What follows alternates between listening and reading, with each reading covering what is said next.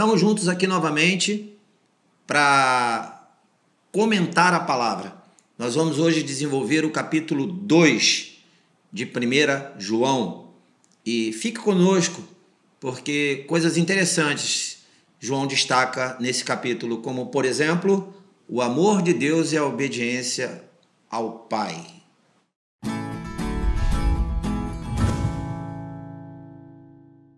Que bom é estarmos juntos novamente para termos esse tempo de comentar a palavra, né?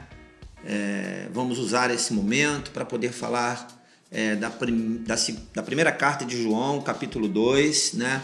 Você que está conosco hoje pela primeira vez, eu me chamo Lúcio, eu sou pastor auxiliar no Ministério Palavra da Verdade. Nós nos encontramos aqui nessa igreja maravilhosa na Rua Doc Lobo, número 285 Tijuca, Rio de Janeiro. Você é muito bem-vindo, querendo estar conosco. Lembrando que não só presencial, mas temos os nossos programas online, que eles cresceram bastante nesse período que nós passamos recentemente. E você, mesmo à distância, você pode estar conosco, né? Por exemplo, agora nós esse programa vai estar ali no canal do YouTube, né? Não só para você, mas para seus amigos, seus familiares. E convide a todos para estar conosco, né? Temos programa no Facebook, no Instagram. O nosso objetivo é levar a palavra para a edificação do reino de Deus e alcançar vidas que ainda não conhecem a Jesus. Então, hoje nós vamos comentar sobre a carta de 1 João. Fizemos isso no primeiro momento, falamos sobre 1 João capítulo 1 e hoje nós vamos falar sobre João capítulo 2. É, esse capítulo de 1 João é, o capítulo 2, ele é um pouco mais extenso que o capítulo 1. Um. Você vai observar, inclusive se você quiser parar esse vídeo agora, fazer a leitura do capítulo 2, eu não vou me deter aqui a leitura porque é um capítulo extenso, mas é interessante você fazer essa leitura para você se contextualizar dentro daquilo que nós queremos falar, tá? Eu vou aqui desenvolver alguns pontos com você, por isso é muito importante você estar atento porque muitas coisas interessantes tem nesse capítulo 2. João começa esse capítulo dizendo uma coisa que eu acho fantástica. Fantástico, eu acho lindo, eu acho de um grande amor, que é a forma como ele se dirige a mim e a você. Ele diz assim: filhinhos. Eu não sei como isso é para você, mas é uma palavra de carinho, uma palavra de amor, uma palavra onde a gente percebe o desejo de uma pessoa de alcançar a outra em amor, com alegria, com graça. É, eu sou casado, né? Tenho dois filhos. E, e, e como seria? Não tem essa prática. Chamo meus filhos de filho ou filha. Mas como é bonita a expressão filhinhos, ela não diminui, pelo contrário, ela engrandece, apesar de ser no intuito é, de um diminutivo, mas ela engrandece. E eu quero destacar isso na maneira como João ele se reporta a mim e a você, porque ele está falando para mim e para você. Ele está escrevendo o capítulo 2 para mim e para você. Bem, como é que eu separei esse tempo? Eu separei dentro de blocos de versículos.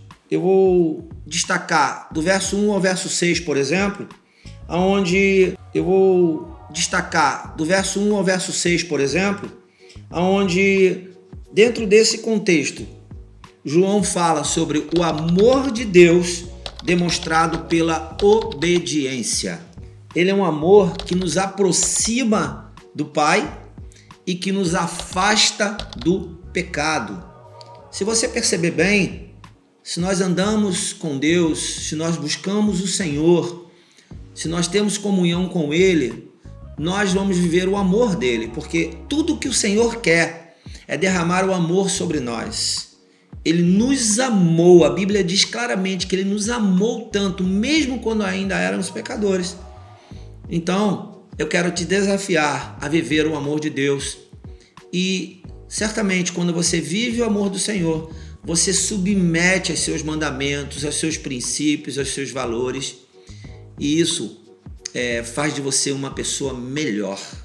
A outra coisa que eu quero destacar para você, ainda dentro do verso 1 ao 6, João, nesse segundo ponto que eu quero colocar para você, é, no capítulo 1, do, do verso 1 ao verso 6, ele diz o seguinte: ele traz um alerta que se eu pecar, olha que coisa interessante, olha a expressão do amor do Senhor aí, que se eu pecar, eu tenho um intercessor pela minha vida, que é Jesus Cristo. Então, você percebe que em todo tempo o amor do Senhor, ele é expresso, ele é evidente em nossas vidas, e que mesmo quando eu pecar, porque eu sou um pecador, mas não quero pecar mais. Mas se eu pecar, né? Ele a Bíblia diz que existe um intercessor por nós, aquele que deu a vida por nós, aquele que intercedeu ao Pai por mim e por você. Para quê?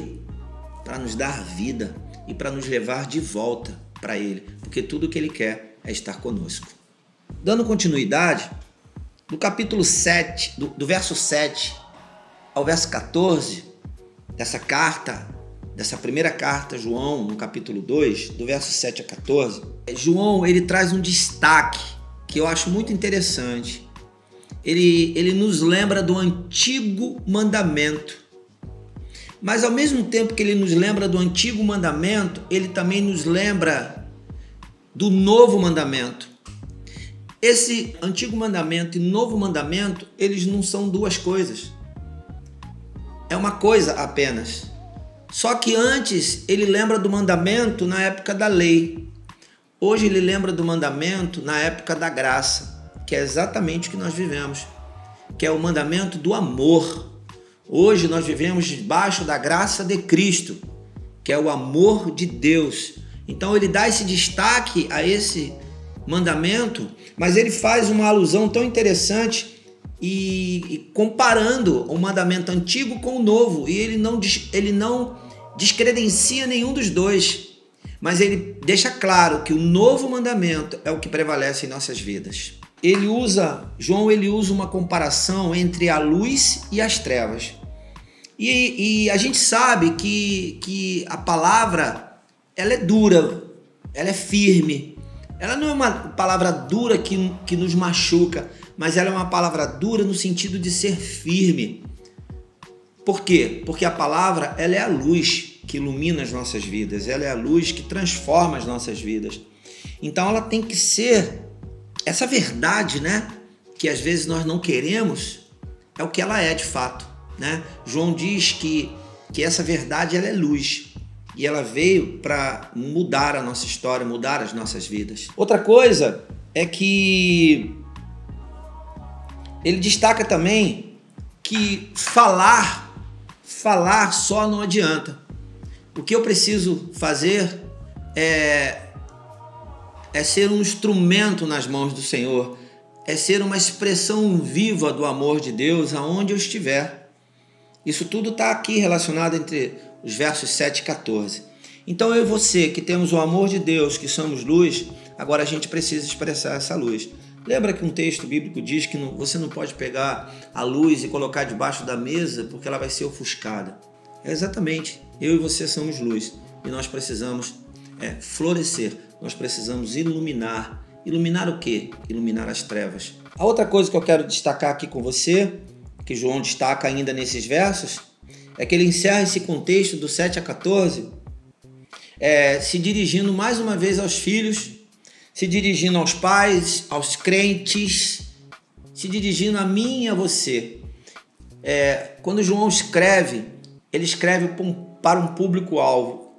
E nesse, nesse verso, entre o verso 12 e o verso 17, por exemplo, ele vai dando um destaque ali dos filhos, dos pais, e ele destaca a figura do cristão, daquele que de fato qual ele escreve e ele quer alcançar. Então eu quero te motivar a você é, é, olhar para isso como alguém que é importante e que hoje pode viver essa verdade, pode viver essa bondade do Senhor, pode viver é, a luz do Senhor, a presença dele na sua vida e ser uma pessoa melhor. Novamente ele destaca a palavra filhinhos. E ele diz, é, entre o verso 15 e o verso 17, ele diz assim: Não, filhinhos, não amem o mundo, nem o que nele há. Olha que coisa interessante, né? O pai ele não quer, ele não quer que a gente se perca. Ele quer que a gente tenha a vida eterna, que a gente conquiste a vida eterna, que a gente possa desfrutar da vida eterna. Então, a minha palavra para você é que você possa viver na luz e que, e que você não seja atraído pelo mundo. O mundo, é, ele, o mundo não precisa de nós. Ele não precisa de nós. Ele precisa da luz que está em nós. Dos versos 18 ao 17, João ele traz um destaque falando sobre os enganadores. E a gente sabe que se a gente não está na, na luz, aonde nós vamos estar? E quando nós não estamos na luz, as trevas elas se levantam, elas prevalecem. Porque quando nós não estamos na luz, certamente nós estaremos nas trevas. Não se engane. Não se engane com isso.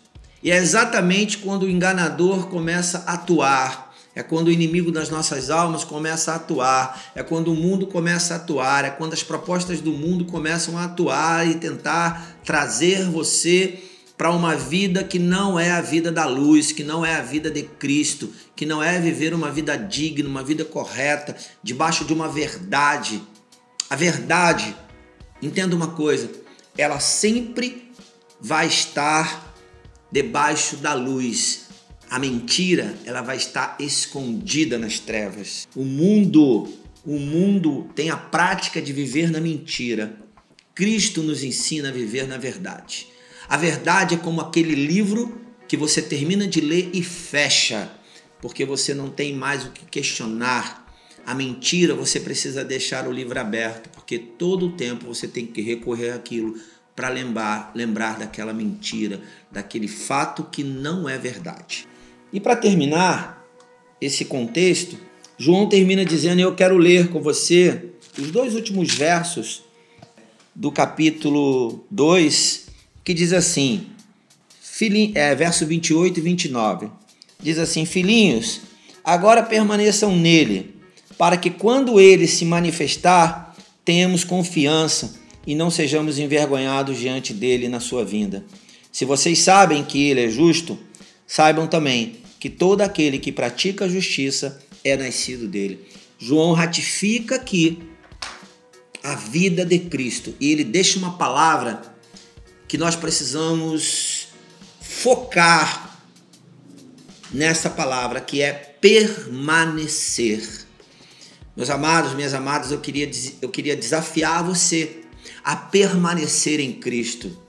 João deixa claro isso para nós, dizendo que nós precisamos permanecer, porque virá o tempo, virá o tempo onde nós vamos morar com o Senhor.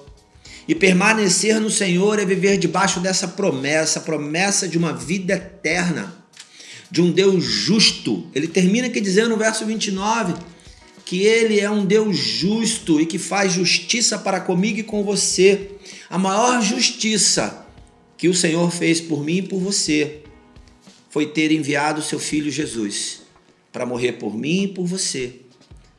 Ele era justo, ele era correto, ele era verdadeiro, ele não tinha pecado.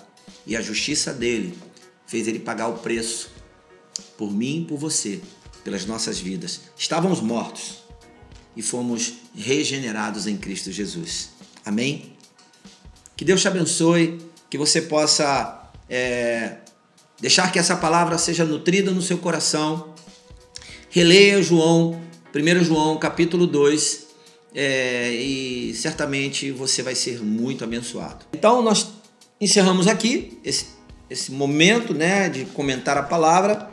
E agora eu quero lembrar a você que nós vamos continuar por esse canal, tá? Lembre aí de fazer a sua inscrição, se você ainda não está inscrito no nosso canal, né? É, ative o sininho, para que você receba as nossas notificações. Dê o seu like aí, pode ser, olha, dois likes, se for o caso, não cabe, né? Cabe só um like. Mas dê o seu like, incentive a outros a estar conosco, tá bom? É, o próximo programa nosso nós vamos estar falando ainda sobre a primeira carta de João, capítulo 3. E estaremos juntos falando sobre isso, tá? Que Deus te abençoe e que essa palavra possa edificar a sua vida.